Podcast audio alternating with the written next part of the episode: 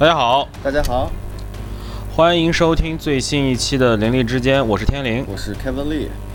呃，很高兴我们这一周又能保持一个稳的更新，我俩都抽出了时间。呃，我首先呢，在节目之前跟大家做一个宣传，就是我们灵力之间的微博已经上线了，呃，可以叫官方微博，虽然我们现在的粉丝还非常少，就是大家可以在新浪微博上艾特灵力之间。呃，这个微博目前来说，我们就两个功能，一个功能是我们的节目也会在那里推送，另外一个就是可能每个星期会有这样的大大小小的，或者说我们感兴趣的一些足球新闻，或者是体育新闻，或者是其他的一些新闻，我们如果觉得有有价值，或者说我们感兴趣的，可能都会在那呃发一下我们的感想和观点，我的和我我也会发，凯文也会发，所以希望大家有兴趣的可以关注一下。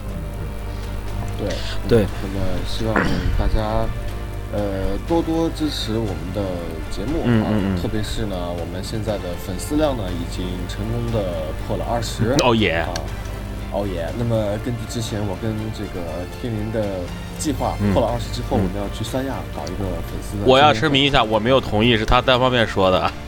啊，这个机票的费用呢，大家都自理。呃对对酒，店机票自理，酒店自理，然后完了以后啊，对对对呃希望能把我们俩的票也给理了，是吧？好，嗯嗯嗯啊嗯这是玩笑话。嗯不是如果大家真能理，就不是玩笑话了。啊，这个啊，我们这个节目，这个我们这个节目是有赞助的，好吧？我们是有这个风险投资的啊。谁啊我？们不缺机票钱啊。谁谁谁风险投资？我能问一下吗？这个根据这个我们的赞助商的要求，要求我们不能在节目中宣传他们的名字，所以，呃，我们对我们的赞助商这种呃新的这种商业模式觉得非常的呃赞同，嗯。所以我们决定这个赞助商就默默的在背后支持我们吧。啊，搞得像真有一样。是嗯，刚刚发了一条，广州恒大发了一条，在他的官方网站上发了一条公告，就是广州恒大今天已经正式与里皮进行呃解约了，哦，而且里皮已经抵达了广州，嗯呃，已经出来了。大家可能有些人已经看到了新闻，就是蔡振华和许家印，呃，都在都在都在他们准备谈判的那个地方要已经迎接里皮，都蔡振华也参与了这次谈判，所以我估计可能在不远的将来，我们就能听到里皮入主国足的消息。呃，嗯，之后如果有有有我们有时间的话，可能我们会留出十到十五分钟的时间聊一下这个事情。如果没时间的话，回头咱们再商量吧。都大概是现在，因为是目前这是一个最新的消息，因为可能就是就是半个小时前推的一个新闻，所以我就跟大家稍微通报一下。呃，主要内容之前，Kevin 有没有什么想要想要说的、想要分享的？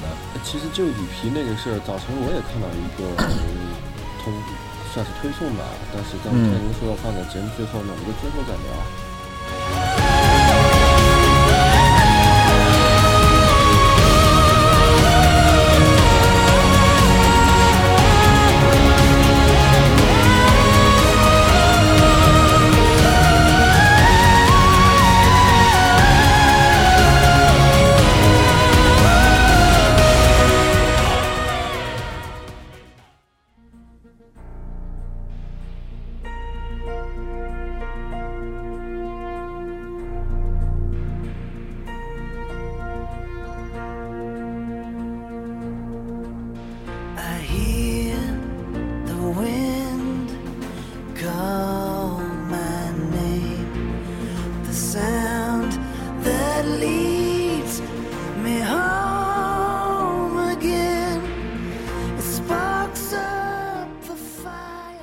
好，我们迫不及待的切换到下一个，我们开始是这个节目开始说要要说这个国足的这个这个上任主帅的这个问题。嗯嗯嗯嗯嗯，好，就是刚才我们已经，我们刚才已经得到了确切的消息，就是，呃，中国足协官方已经宣布里皮出任中国男足的主教练，对，现在已经正式宣布了。嗯，嗯，我现在你先说说吧，你先说说吧。是这样，这个之前有外媒报道呢，里皮呢这个同意入主国足的其中条件之一呢，就是，呃，相信天灵也应该看到，就说可能里皮会考虑到规划球员，啊，呃，今天的推送上，包括一些这个深度的报道上，也分析了中国咱们国家的国际政策，包括规划球员的这个可能性，包括里皮这个条件是不是啊？当然，如果是外媒报道的，可能多多少少会有一些这样的揣测，这样的揣测，对，不准确啊。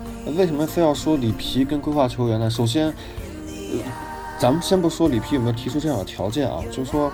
呃，规划球员这个事儿，在中国也讨论了很多年了啊。这个中国足协一直积极的跟相关部门在探讨这个可行性。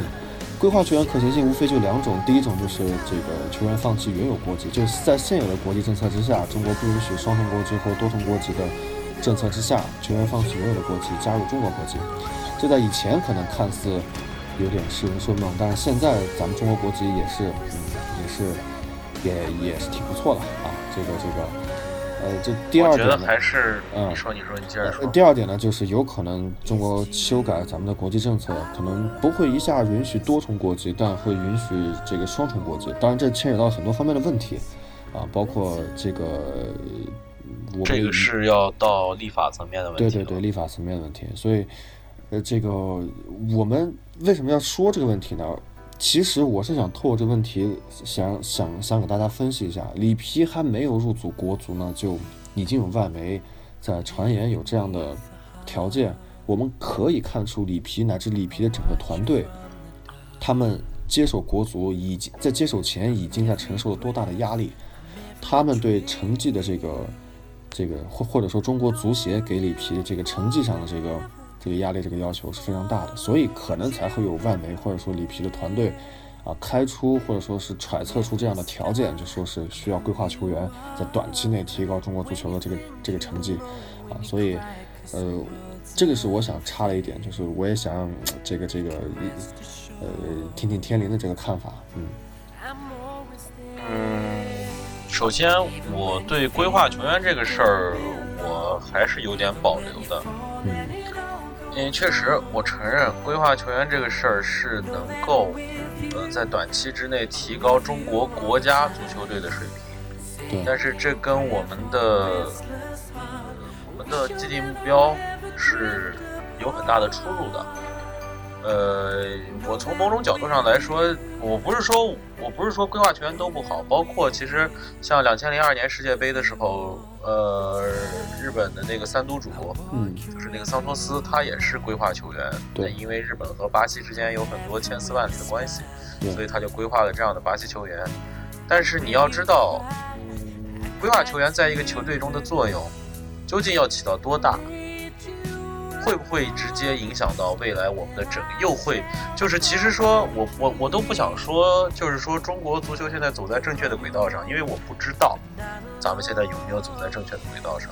但是我觉得，如果我们现在认识到了青训的重要性的时候，当规划球员这个事情进入到我们的我们的讨论层面，再加上如果我们的高层有过这样的决定，后来我们的规划球员如果还有了一定的效果之后。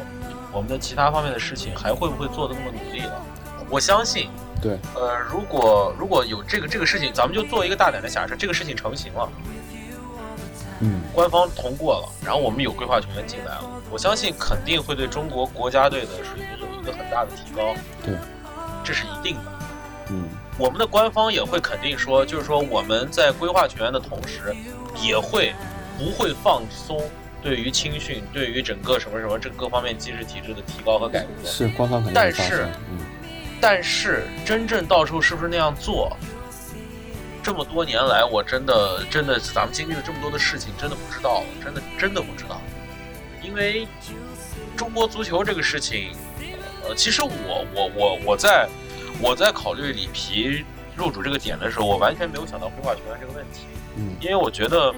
如果里皮的价值就在于说服中国足协考虑规划球员这个事儿，那里皮真的他不值那么多钱。嗯，呃，我为什么要这么说呢？就是说我之前也有跟人争论过，就是说买里皮这个事儿，有些人说说为什么要把他弄过来，花这么多钱，不如投在其他地方。我就是想说一个问题，就是其实我当时以为，我刚才以为你会说这个事儿，就是里皮的话语权的问题啊。其实里皮在跟中国足协传言中，里皮和中国足协他不光有这个规划球员这个条件，嗯，他另外还有一个更重要的条件，就是他要掌握完全的话语权。嗯，就是说这个球队就是我的球队，我让他怎么走，这个球队就得怎么走。足协不要插手，你只要把这个球队的后勤保障，呃，你保这个球队的维维护，整个这一块儿你给做好了就行了。其他的事儿我主教练说了算。这一条我觉得是更关键的，因为这个一条从很多潜台词上来说，就是说之前的任何一任主教练是不是都从来没有百分之百说了算过？当然我不做这样的假设，但是可能里皮确实在这个上面他的筹码更多，他可以跟你说，因为是你是我是跟恒大签了约的。对，你是中国足协中间横插了一杠子，把我从恒大手里抢过来了。对，而且中间你看这个裁判过程，我觉得我能从这个字里行间能感觉到里皮刚开始是不情愿的。这个里面我估计许家印、许家印、许老板肯定是起了作用的。嗯，所以说，我们把里皮拿过来，如果仅仅是为了让中国能同意来几个规划球员这么简单的话，那这里皮的这这这太太不值钱了。我觉得其实中国足协现在正更重要的问题是，我们首先我们必须承认我们的中国国家足球队，我们的水平是有限的，没有那么高。但是我们要做到的就是，不管是里皮还是谁，我们要让这支球队在打比赛的时候能够发挥出百分之一百的他的应有的实力。对，这个是中国足球一个很重要的问题。我们已经多少届比赛，后都会发现，我们其实没有那么差，但是我们就是踢的那么差。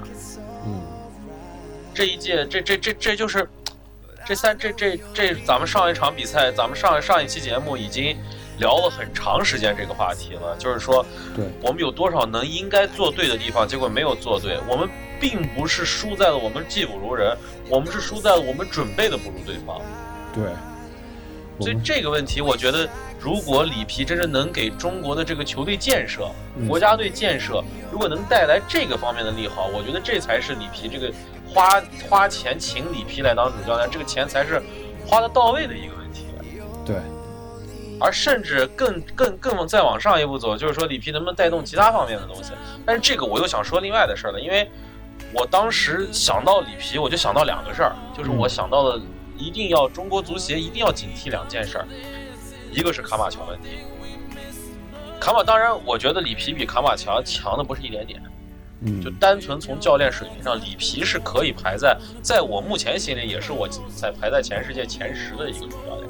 哦，那我们但是再再再再插一句，啊，你你这别别别废话，走，你这这把我思路打乱了，好，烦死。卡马乔问题，这个，呃。卡马乔问题主要体现在哪？嗯，就是在合同的签订上。卡马乔为什么到现在和我们这个薪水扯不清楚？就是里面有一条，就是那个，就是说国家队比赛在你的教练情况下，水平有显著的变化。嗯，这一条，如何来定义这个显著的变化？合同抠的细一点，这是第一点。第二点，里皮在恒大的后期，恒大出现了很多问题。主要问题体现在里皮当时不仅掌握了恒大球队的控制权，而且基本上球队的转会、球队的引援、球队的一些东西都是里皮儿子说了算，里皮说了算。所以后来他引进了迪亚曼蒂，引进了吉拉蒂诺，这在后来都被证明是非常失败的引援。对，这个都是跟里皮团队有千丝万缕的联系的。所以还有一点就需要注意的就是。主教练该干什么事儿就干什么事儿，对，不要让他有越俎代庖。就是说，他就是不要越俎代庖，该其他人干的事儿还是要其他人来干。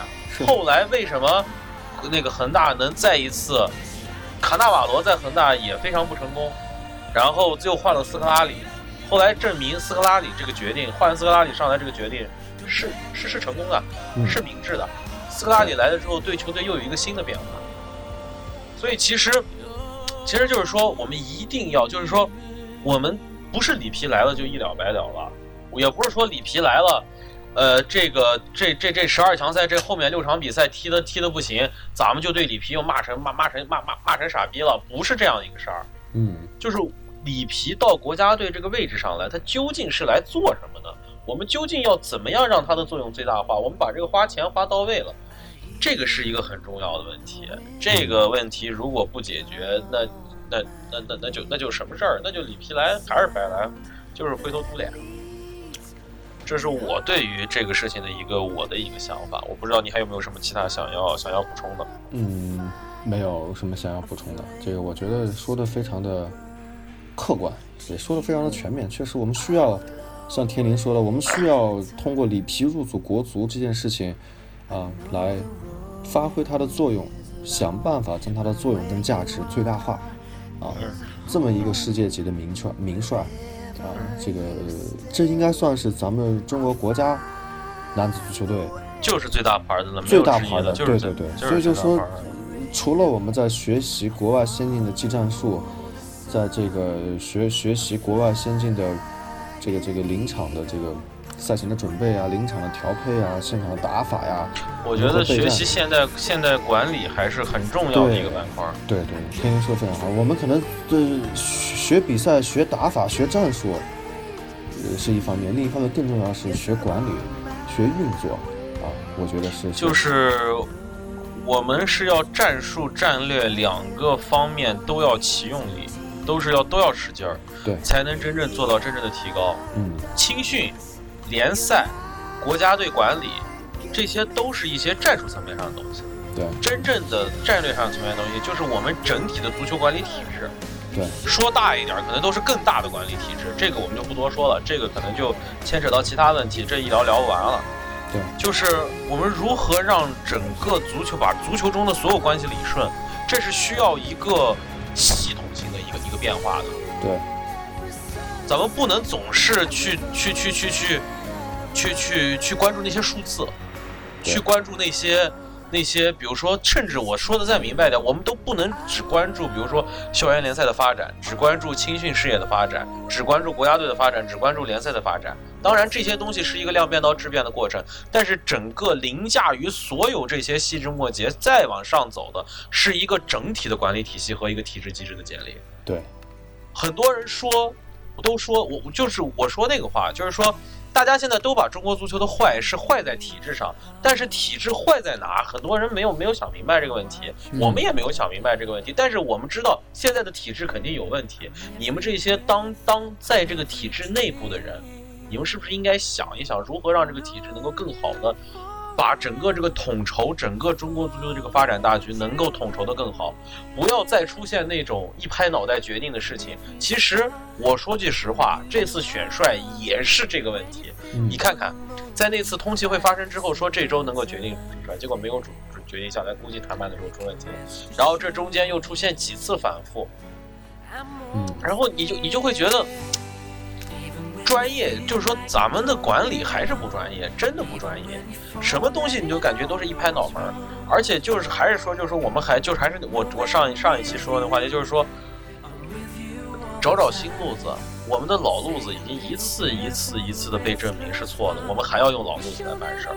这次选里皮这个事儿，我觉得，我觉得真的中国足协是没有用的。嗯。中国足协在这个里面就是最后接受这个现实，可能他提出了里皮这个名字，后来真正办事的人，中国足协谁也办不了，肯定是会有更有能力的人，更有影响的人，肯定是在这个里面说话了，我猜是这样。嗯，所以说，呃，还但是话又说回来，我就是想说，就是说，很多人就是我们还是那个观点，就是说中国足球对于我们大多数人来说是内心一个非常大的痛。但是每次他给我们带来了让我们极度失望的表现之后，像我这样的球迷，我只能代表我自己说话。像我这样的球迷，我也骂，我也黑，嗯，我也我我也我也笑话，我也嘲笑。嗯，但是当所有的整个这个心路历程过去之后，我们还是要想解决问题的方法。我们还是希望看到国家队能够有一个好的表现。虽然我们知道我们的希望一次一次落空，但是。这这可能就是，这可能就是一个球迷的一个一个，就我们就是这操性吧，就是说，那就是就就是就是说，我们就是我们得做一只打不垮的小强，死不了的小强。对，我们只有这样一直傻乎乎的支持他们，他们才可能有未来。对，大家得像我这样啊，说不管说哪儿都能想起同等位置上中国队的球员。对你别看凯文是在黑，是在是在是在说是在黑国足，但是他每次都能想起的这些人都是现当下国足的当打球员呀。唉，我们有多少？我们有多少真正天天骂中国足球的人，能像能能这么清楚国足现在到底是什么一个情况？现在都能说出来，中国足球踢得不行，然后都能说出来，就应该让他们他妈怎么怎么样？问是怎么不行了？哪个人不行了？为什么不行了？谁能给我出来说一说？就是就天天就是骂，骂了骂了之后一点建设性意见没有，就说算球了。那算球了之后，那总得还有一个还还还得有来有来支持的人呀。我我们球迷其实我是，其实这个事情说悲哀也悲哀，说开心也开心。我们给我们起不了实质性作用，我们就是一个精神支持。但是这个精神支持是不能坏的，是不能差的。你不可能只有最上面的那一个人喜欢足球，中国足球就能搞好，不可能是这样的。对。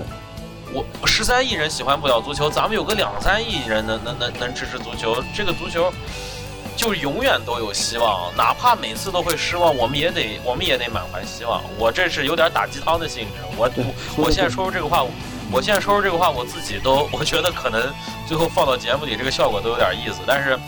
我可能就是把话这，我就把这个话得说的满一点，因为太多的人把这个话说的太太往回退了，我就得把话，我就我就得把这个度得补满了。对，我的影响就就只能影响我自己。还有我，嗯，对，好的，影响你，欧爷。所以我们真心的希望啊，里皮入主国足之后，啊，国足能给我们这些真的是。打心眼里，那我今天就还我还得，我又得把羽泉那首不弃不离的又得放上。我不是第一期用了那个不离不弃吗？嗯这一期又得用了，真是啊，真是不离不弃，真是不离不弃，不能放弃，不抛不抛弃不放弃，就是这样的。我们就是傻乎乎，我们是要有有朝一日，我跟天林在说起国足的话题的时候，哎，当年你当年我们支持，你还没支持错吧？对。我就一直期待着那一天。哎，我们有这种底气，有这种硬气，这种勇气。对，我，对我们是跟着国足一路走过来的。是，我们也希望这一天早日到来啊！对对对，在我们就是我我说的有点过，在我们有生之年，在我们有生之年，呃，再定一个小目标，就是，呃，进他个十六强。在我们有生之年，先定他三个小目标吧。第一个，我们能够这个进世界杯；第二个，我们能够举办一次世界杯；第三个，我们能够夺一次世界杯的冠军啊！好，这这这这这不是你的小目标，这这是我们大大的小目标，好吧？我们把大大的小目标拿出来，把大大的小小的目标跟大家再承认一下啊！行行好。那咱们这三个主要的话题今天就已经聊完了，然后正好这一轮的主要的欧洲联赛也马上就要开打了，所以我们把这轮联赛也大概做一个展望。咱们英超已经说过了，咱们就不说了。然后西甲，西甲这一轮是。呃，今天晚上，呃，是星期六的晚上，是巴塞罗那客场挑战巴伦西亚。嗯，然后咱们就说主要比赛吧。然后明天会有一场重头戏，就是塞维利亚主场迎战马德里竞技。竞技，对。目前塞维利亚排名西甲第三，然后马德里竞技排名第一，所以这场球应该有的看。然后最后的一场压轴是皇家马德里主场迎战贝尔巴鄂竞技，是在周一的凌晨两点四十五。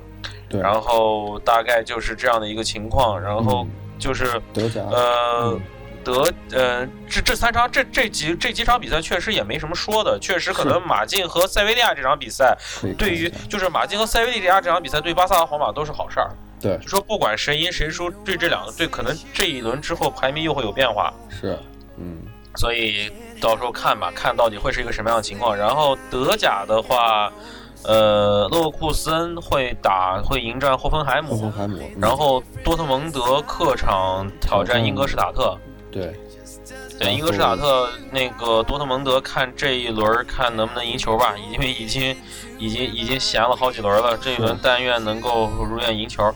然后拜仁慕尼黑主场迎战门兴格拉德巴赫，嗯，然后看就是就是然后我再看一下其他球队，科隆。科隆是一比零，呃，不是，科隆是客场挑战柏林赫塔。柏林赫塔今年踢的也不错，对。然后，所以，但是科隆呢更强，科隆现在排名第二。然后还有就是莱比锡红牛主场迎战云达不莱梅，云达不莱梅现在是一个伊朗的教练，好好。呃，所以说还有点意思，这个很少有的来自亚洲的球员在一个欧洲的地，对。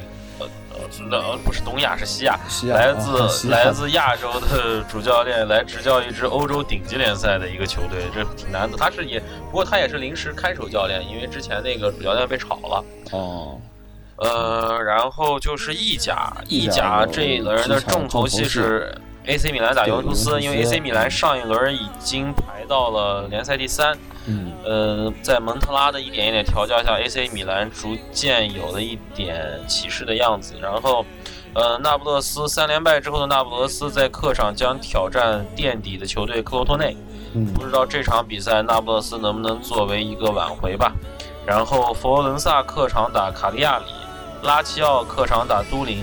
其实拉齐奥这个赛季的进攻线是挺厉害的，他进攻线上有那个凯塔，那个凯塔我估计可能在拉齐奥待不久了，你可以注意一下这个。凯塔哦踢得非常好。然后伊莫比莱最近踢得也不错，嗯。所以拉齐奥其实这支球队可以看。还有就是国际米兰和亚特兰大，嗯。然后国际米兰呢，我得再多说两句，就是国际米兰最近出了很多问题，一个是伊卡尔迪那个自传引起的和球迷之间的矛盾，嗯以及就是德布尔这个这个选选教练的问题。嗯呃，我不知道是德布尔这个教练是谁决定的，就是当国米把曼奇尼炒了之后，选择了德布尔这样一个教练来接任，当时我是很惊讶，因为之前传言从来没有传言过德布尔。嗯之前有传言过说卡佩罗来，还有传言过几个其他的教练，从来没有说过德布尔。结果德布尔稀里糊涂的跑来了，因为德布尔这个教练目前来看基本上没有什么太好的成绩。嗯他在德他在荷兰可能有些成绩，但是他没有在国际上的联赛有过有过太多的经历。然后国米就在这样，我觉得我不知道他们做过。他们做过多少功课之后决定用德波尔的？这个真的只有知道。而且我之前跟你聊有一个问题，我就是现在嗯虽然是我们的老板，就是我们的苏宁的老板张近东是嗯掌握，苏宁是占了国际米兰百分之七十五的股权，嗯但是国米的主席现在依然是那个印尼人托西尔。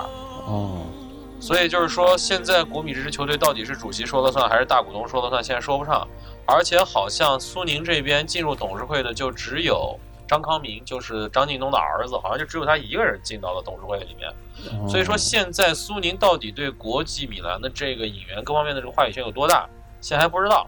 嗯今年夏天，国际米兰花了一点二亿欧元，嗯结果现在这个阵容，我先不说买的这些人到底准不准确，值不值那个价钱，但是目前来看，国际米兰就是说这么多场比赛下来，还没有形成一个让我看上去有一点点迹象的战术体系，说明德波尔在整合这支球队上能力是有问题的。嗯第二点就是，就第二点就是，呃，如果咱们中国人真的想在这个球队说了算的话，咱们是不是得？我不是说咱们要越俎代庖，或者说怎么样，但是反正我们得按照一个现代，咱们就不是说现代其他，咱们就是按照一个现代企业管理的模式，来让这个球队运转起来，还是要让一个懂足球的人来管。说不定你让你让萨内蒂来当主席，都比让这个，因为托希尔现在只有百分之二十五的，那个特鲁凯蒂之前是国米，就是之前那个贝莱尼贝不是贝莱尼，贝耐力轮胎的那个老板特隆凯蒂当我们的二号股东的时候，他也只是个董事会成员，他也没有没有那个什么，为什么现在我就想在想说，呃，嗯，第二号股东居然还能继续在主席的位置上待下去，而且现在这个球队运转的极不正常。嗯呃，球队球队打不好，球员里面有各方面的矛盾。国际米兰到底到底到底什么时候能让我看到有一个希望的样子？这个真的还没人会知道，真的是不如曼奇尼。而且你把一个荷兰教练搞过来，我真的我就觉得这个这个想法就很奇特，就是他怎么想到的？名不见经传的弗兰克·德波尔，我现在就一直在想德波尔到底干过什么。嗯他和他，他和他，他和他那个孪生兄弟俩双胞胎，确实当年是，是是是荷兰黄金一代，那也是黄金一代的重要成员。德波尔踢球的时候是比较不错的，但是他在教练时代确实没有什么太能拿得出手的战绩。为什么就请了他？好像国米正在接触布兰科，我看新闻上说，嗯，哎呀，国米接触人多了，国米还说接触西蒙尼呢，我现在根本就不信了。哎，我现在发现不可能离开马竞的嘛，嗯，这一九年说是一九年，哦，所以就说，哎呀，像哎呀，就是反正看的让我就很很很不爽。因为作为一个国米球迷，尤其是其实我就是想说，从零九一零年我们那次三冠王之后，国米就一路下滑，然后就一直下滑，连现在连我现在就是只能踢踢欧联杯，欧联杯还赢场球都那么难。嗯，我当时就在想，我说那个你你要不然你先去。不不不不，快快快啊！那个我就想说，呃，欧联杯欧联杯这一轮如果要是输的话，我估计可能他妈的德布尔就差不多到站了，就该就该就该就该嗝了。结果没想到丫挺住了，我操！这场还给赢了，妈又得再又能再挺一场。然后这一轮是客场打亚特兰大，亚特兰大之前赢是是非得输球换教练，还是其实赢球也可以换？赢球换教练，这不符合，这不按套路出，不符合规矩嘛？这不按规矩出牌嘛？所以说，估计一般还是输球或者平了一个特别弱的对手才会换教练嘛，很少有赢球换教练的。赢球换教练一般都是像高指导这样，或者说是，呃。哎，就高洪波那次就是好像是赢了换的嘛，然后，然后包括那个谁，当时那个谁，卡纳瓦罗好像也是赢着换的，还是怎么着？卡纳瓦罗是平了吧？啊，平了换的，平了换的，平了换的。嗯，所以是高指导还是高指导，还是高指导。本身就是过度的，当时在关注恒大。嗯，当时没想过啊，当时要不是里皮撂挑子，也不会卡纳瓦罗来。卡纳卡纳卡卡纳瓦罗那个事儿就另说了，所以。唉，希望国际米兰有一个好的转机，不论是管理上，还是球队的建设上，还是教练的调配上，各方面还是希望有一个向上的一个趋势吧。大家知道天灵应该是十，你有没有十五年了吧？国米十七年了，十七年国米球迷啊，九九年，九九九九年嘛。啊，我们也希望国米真的不要辜负我们的天灵这颗幼小脆弱的心脏啊，能够。啊，我我我我觉得一点二亿欧元砸下去，第一个赛季不见效果，怎么着？第二个、第三个赛季总会有效果。关键一点二亿砸下去，关键看砸的谁。嗯，他砸了个巴西的叫巴博萨，是一个小是一个年轻球员，目前来看说不上。然后砸了个今年葡萄牙国家队的若昂马里奥。啊，说实话，今年葡萄牙的国家队，我我我我反正是，我觉得那里面的球员没有多强。所以我真不知道砸那么多钱就为了个欧洲冠军班底这样一个名号有没有用？我觉得不好。然后上个赛季买那个孔多比亚也是花了重金，然后到现在也没有起到该有的作用。所以说，你就看国际米兰这几笔引援，都感觉他是想找那种名不见经传，但是你感觉好像未来会有起大作用的球员。但是好像你现在。好像国米是要打长远的，呃，走长远的路线。但是发现好像长远不下去，就是因为国际米兰总是坚持不住。就是当他起不，当他在短短，比如说一年两年之内，他没有起到作用的话，一般都会贱卖。这是国米的一个。这件事应该是青训，青训在做，然后这个。国米有青训呀，不是我之前也提过吗？就是说青训做了之后成才率不高呀，不高，而且关键是成才了之后不在国米了。啊，对，这也是。包括以前的德斯特罗，嗯，巴洛特利，呃，那个博努奇，博努奇现在跟国米他妈跟仇人一样，都是都是现在都这，就就不知道他哪一个地方就出问题了。国米的青训是不错的，是出我是出人的，但是。就是在最后那个环节上，感觉总是有问题，所以总是成不了才，所以总是不能为我所用，就是这个问题。嗯，呃，行了，我这又发一顿牢骚。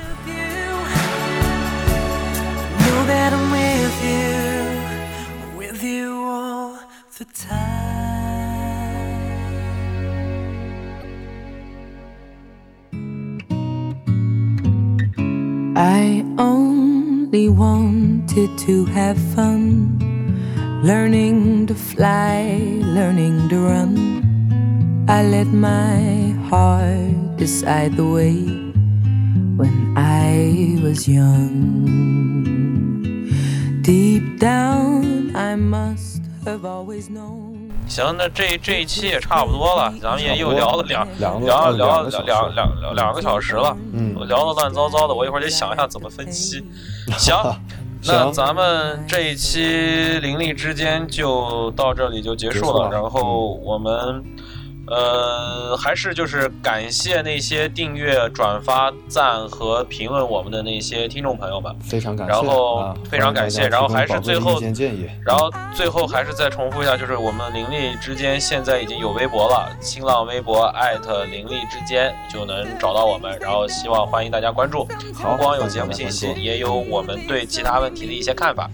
好，那咱们这一期灵力之间就到这儿，我们有缘再见。有缘再见，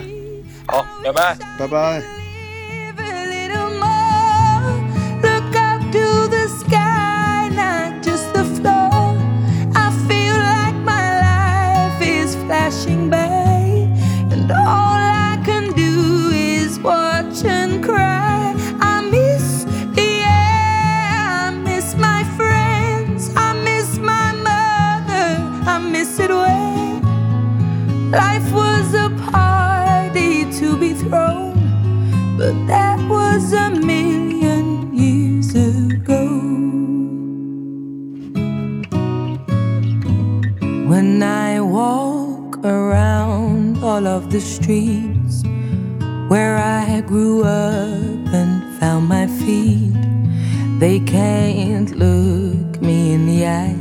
It's like they're scared of me. I try to think of things to say, like a joke or a memory, but they don't recognize me now light of day.